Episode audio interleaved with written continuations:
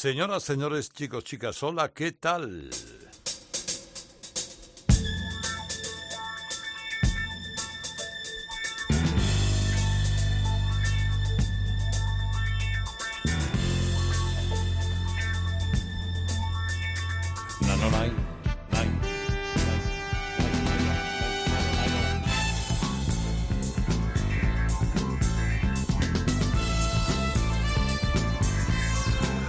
Radio Carlitos, eh, uno de los programas, oiga, no es por colgarme medallas, más esperados de la semana, tanto en COPE como en Rock FM. La noche de los sábados en COPE, la mañana de los domingos en Rock FM. Hurgamos en la discoteca, buscamos en los rincones, a veces en los más olvidados, para encontrar algunas perlas cultivadas de eso que viene siendo la buena música, la música que ha escrito que ha escrito historias, que ha formado parte de nuestra vida. Yo me llamo Herrera Carlos y hoy quisiera dedicarme a lo largo de esta hora a, canciones más o menos conocidas por todos, pero interpretadas en vivo y en directo en grandes conciertos.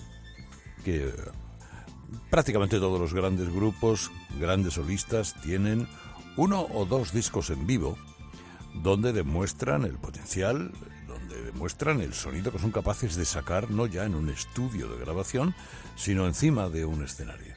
Y eso no es cualquier cosa. Así que vamos a empezar en Montreal, nada menos que en Montreal, con los señores de Queen.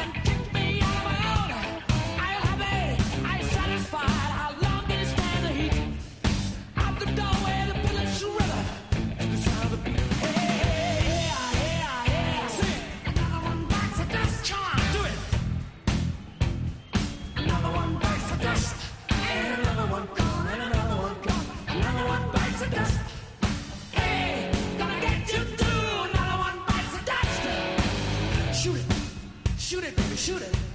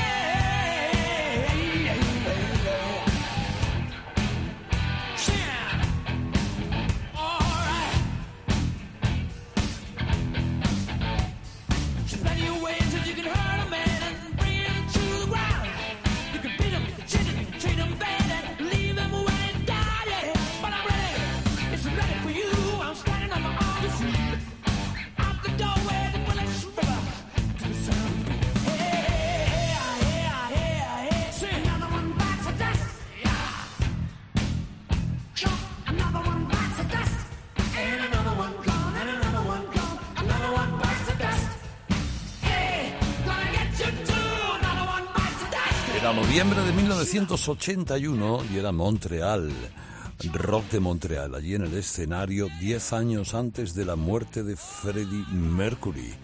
Queen interpretaba esta canción que procuraba, eh, la, verdad que llevarla prácticamente en todos los conciertos desde que apareció en 1980. Tuvieron 10 años para hacerlo, nada más, pero siempre andaba. este fue un número uno gordo, gordo, gordo. Es original, la canción es del bajista, de Deacon. Y es una canción que ellos no consideraban buena y no tenían dudas de si grabarla o no grabarla. Y fue Michael Jackson el que le dijo, si os fijáis, este es un ritmo muy para Michael Jackson. Dijo, pero estáis, estáis locos, como que no es buena. Pero es que además yo la canto con vosotros, si la grabáis. Y la verdad que no lo grabaron por cuestiones de fechas, porque no mm, podía uno, el otro. Eh, pero fíjate, es, es, una canción que le viene como anillo al dedo, Michael Jackson. Pues nos vamos de Montreal al Point Theatre de Dublín.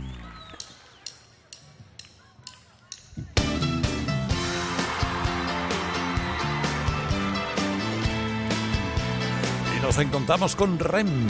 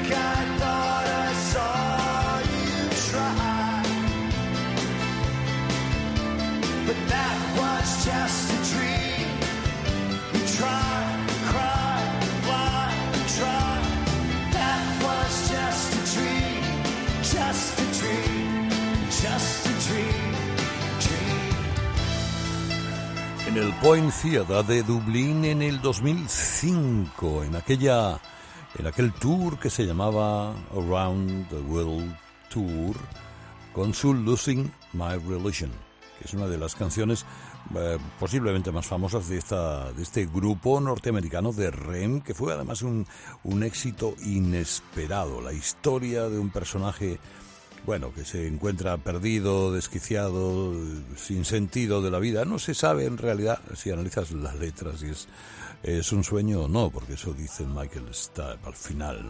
La canción suena muy diferente por muchas cosas. Y aquí en directo también contaba con la mandolina del guitarrista de Peter Buck, que es muy peculiar, se hace más peculiar todavía en la versión de, de estudio. Sigo con grandes conciertos, me voy a Detroit en el año 1975. 1975. Año en el que ya era muy famosa la banda de Jen Simmons. Se llamaban Kiss.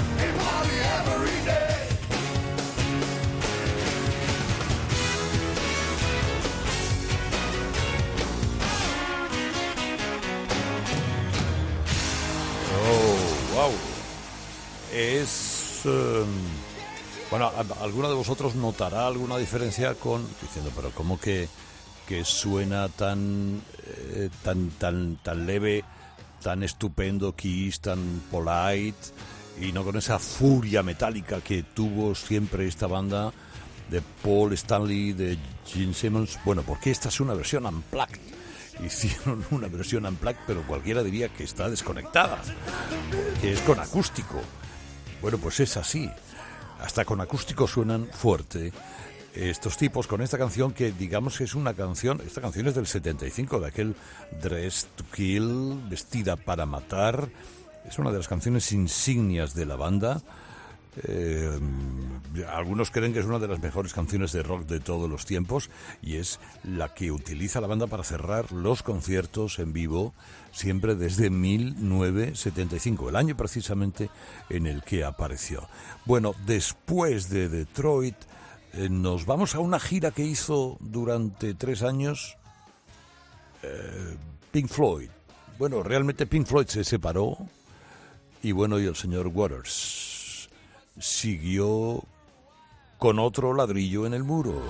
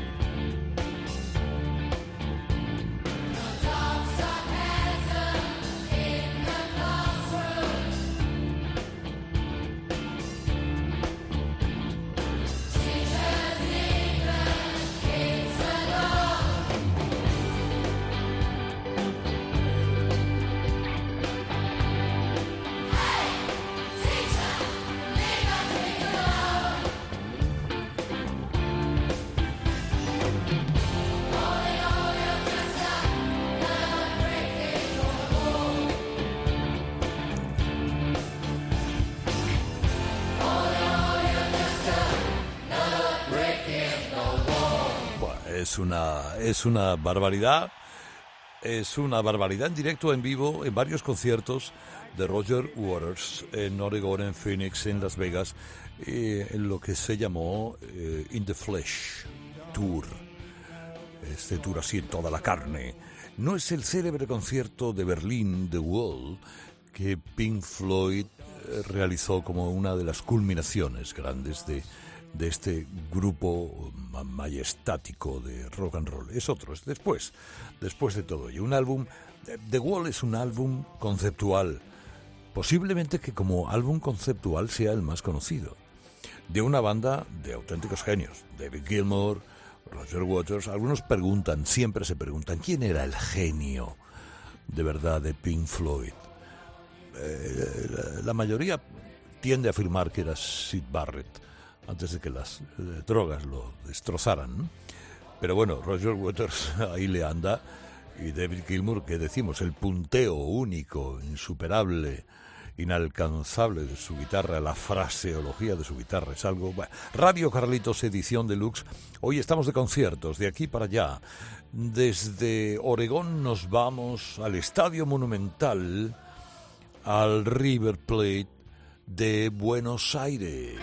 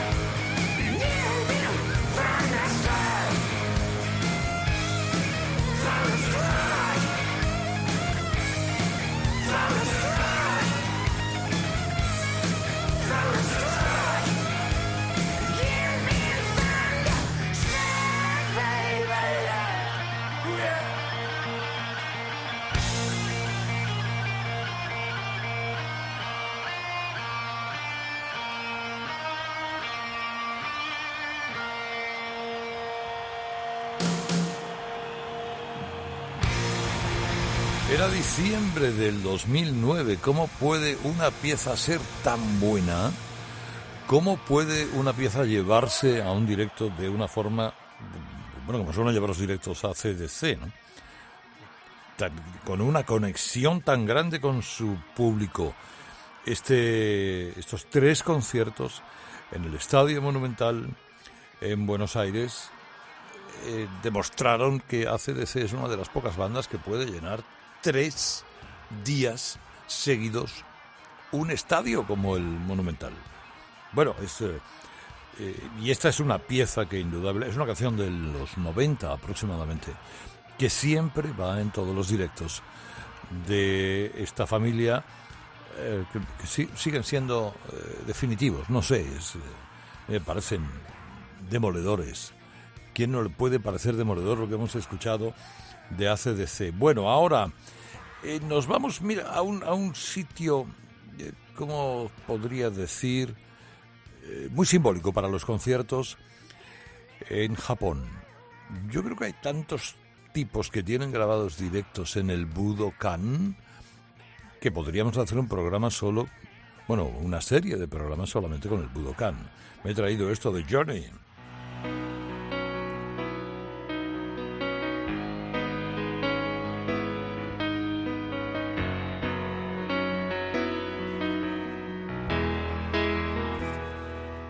I wait.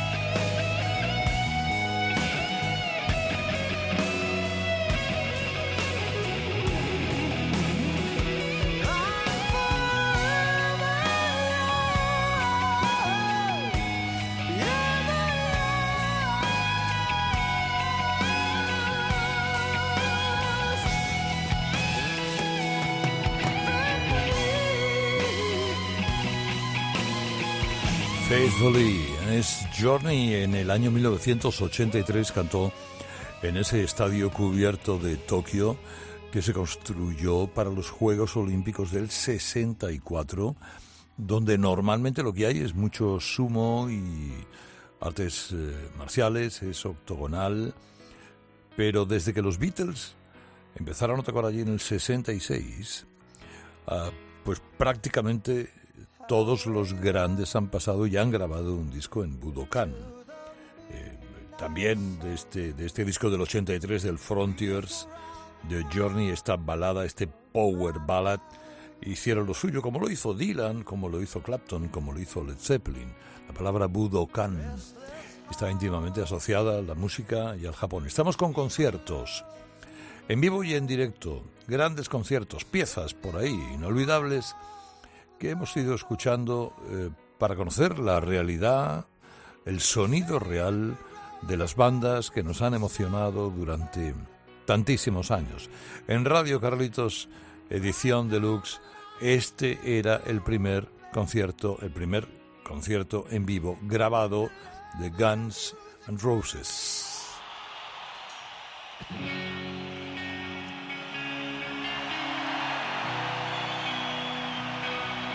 Cantando a Bob Dylan.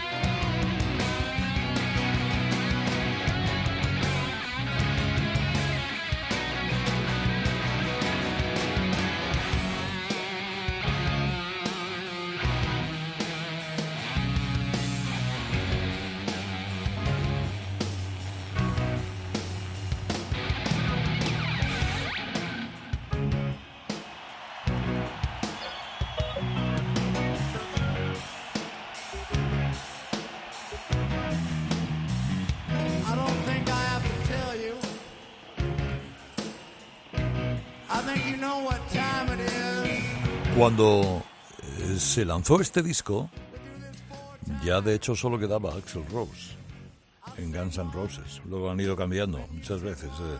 Eh, y además fue un disco muy regrabado. Eh, fue grabado en, como decía la, la promoción, en todo el universo, eran los conciertos que habían ofrecido los Guns N' Roses. Este decían era el primero, pero en realidad había mucho retoque de estudio en este disco y de mezcla de otras actuaciones. Pero bueno es. Mm, ahí sigue, ahí sigue Axel Rose. Eh, otro, ah, Steve Tyler, por ejemplo. Cuando hablamos de Steve Tyler, hablamos de Aerosmith. Come baby. Oh, wow, wow, wow.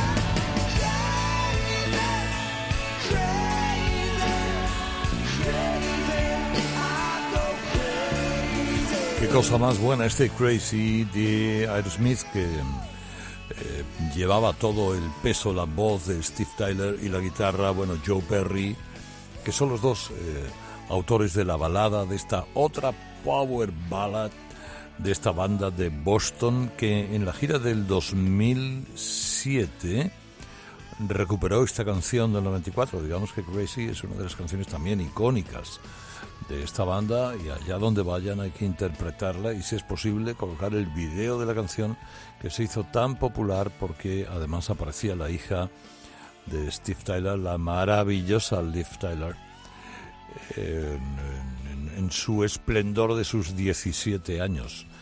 El video de la canción, inolvidable, cualquiera puede verlo. Por ahí, bueno, vamos a ver, me queda, tengo que descartar alguno de los que tengo eh, eh, y voy a descartar este del Hammersmith Apollo Odeon de Londres para la próxima semana y me quedo con esta intervención magnífica. Tenían un gran directo de Duran Duran.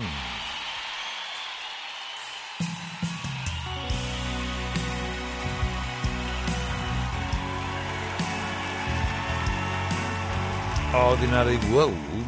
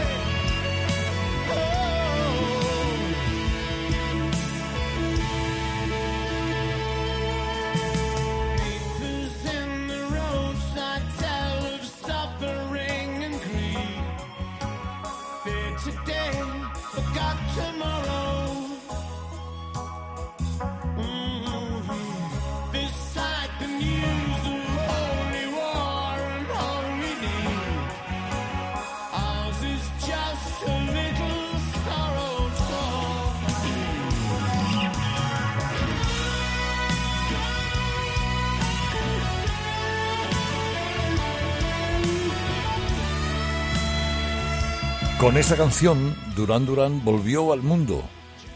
En los 90 eh, ellos iban decayendo, pero en este 93 se vinieron arriba en, su cosa, en el New Romantic, el New Wave y la evolución de esta banda británica aquí en este concierto en el Reino Unido muy glam, muy glam. Esta gente ha vendido 100 millones de discos, con lo cual, pues oiga, mm, pocas bromas.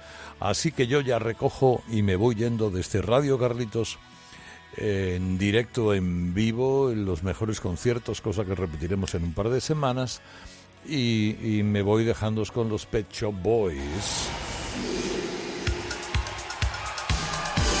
También en el Reino Unido.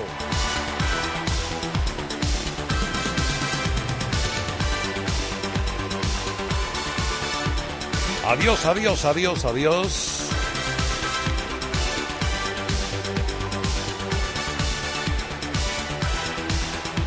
Llamo Herrera Carlos.